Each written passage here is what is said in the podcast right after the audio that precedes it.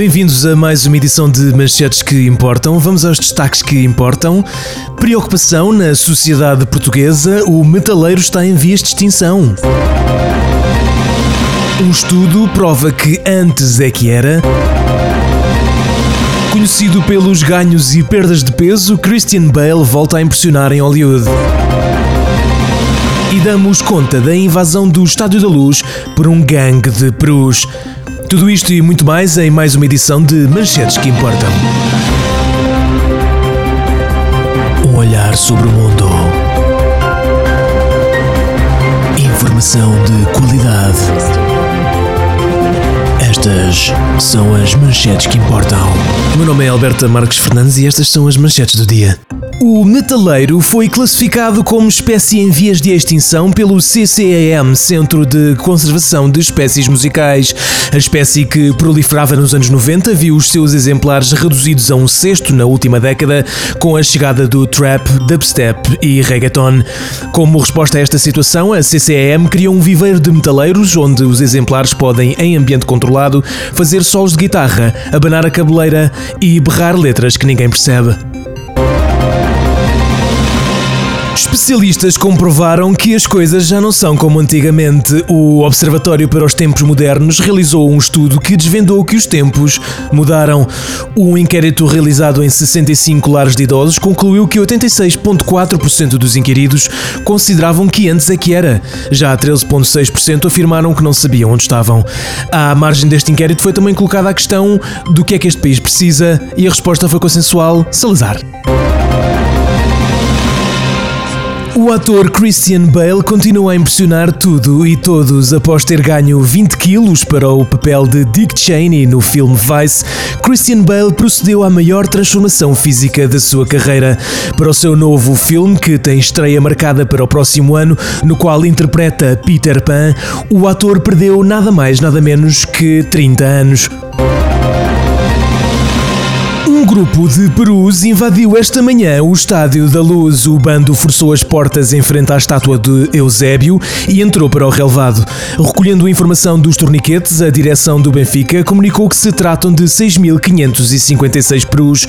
Um funcionário do estádio captou o momento da invasão, postando na rede social Instagram sobre a hashtag Perus na Luz.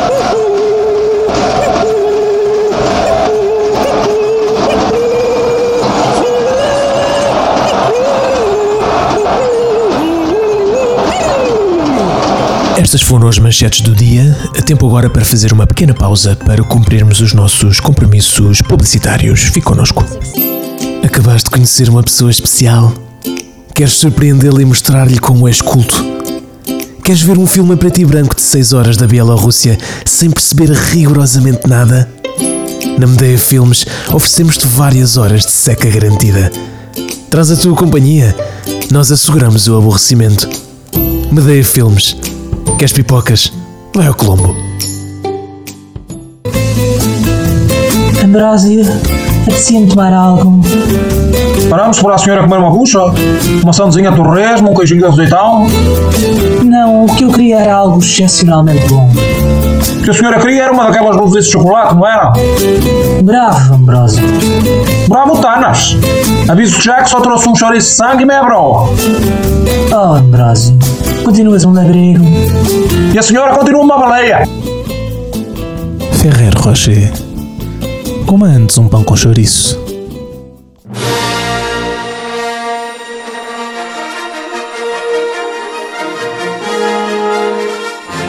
Manchetes que importam. A massagem que você não pediu no spa que você não tem dinheiro para ir.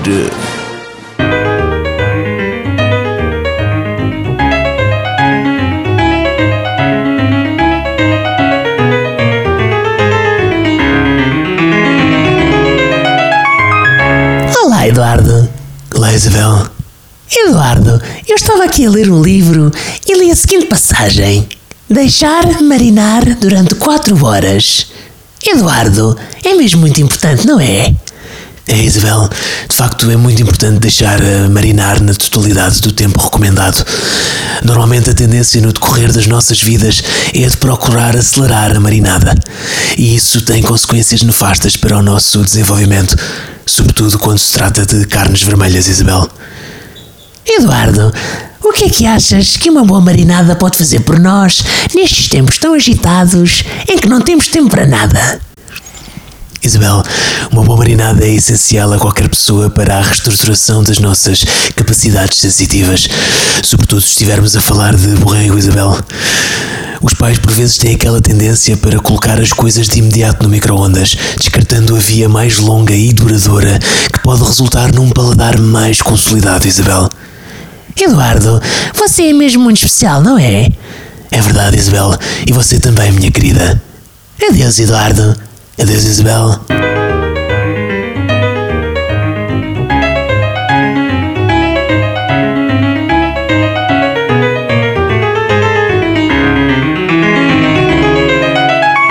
Tivemos Isabel Stilwell e Eduardo Sá com a importância da marinada. Alerta manchetes. Temos informações que a invasão de Perus continua no Estádio da Luz. Vamos em direto para o local para ouvirmos o líder da claque Turkey Boys, que nos vai explicar os motivos para esta invasão.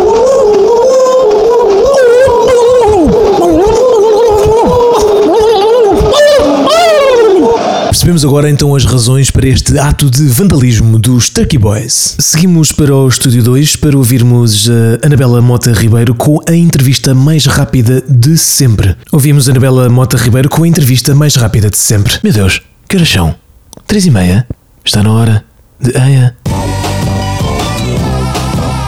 Vamos ouvir então a habitual rubrica Eia, hoje e apenas hoje com um Setubalense. Ah pá, estava atrasado para ver o jogo de Vitória. O meu chefe tinha-me pedido para fazer o relatório de contas dos últimos dois anos, mesmo à última, cada fase. Ainda por cima estava trânsito e o Vitória estava a jogar muito mal. E eu, ah, eu vou chegar a casa e já está a perder o Vitória. Cheguei a casa, olho para a televisão, bumba, 4-0 para o Vitória e pensei assim, yeah! Seguimos agora em direto para o Teatro Sá da Bandeira para ouvirmos o clássico Helena de Troia. É assim, e para o meu menino também. Isso é que eu gosto. E haja saúde e felicidades. É isso que eu quero: saúde e felicidades. Gosto de tudo de bom para a minha querida filha, viver com a minha filha em paz e sossego e alegria com o meu menino de volta de mim, de volta de uma fogueira tão linda. Graças a Deus. Porque eu ouço, analiso, não sei, um bocadinho, claro, essa juventude, educação, etc, etc. É tudo um bocadinho, acho tudo bem, mas eu não queria isso, não. Eu não preciso disso, não.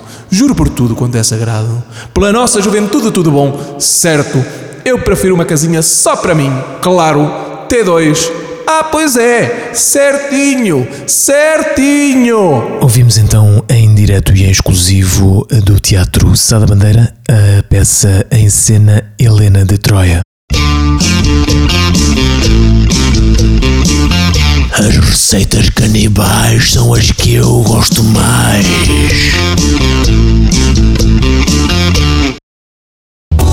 Hoje trago ensopado de pessoa que não faz o pisca.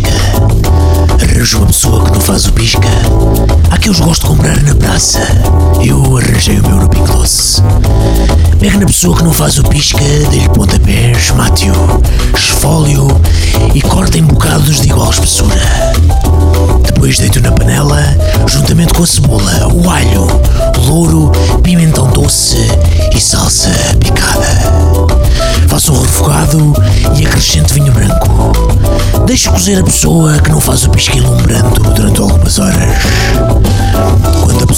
faz o pisca estiver quase pronta, retifico os temperos e acrescente as batatas. Corto o pão às fatias e coloque-os no fundo do tabuleiro de servir.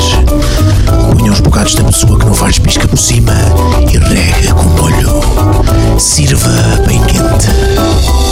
Bom apetite e boa viagem.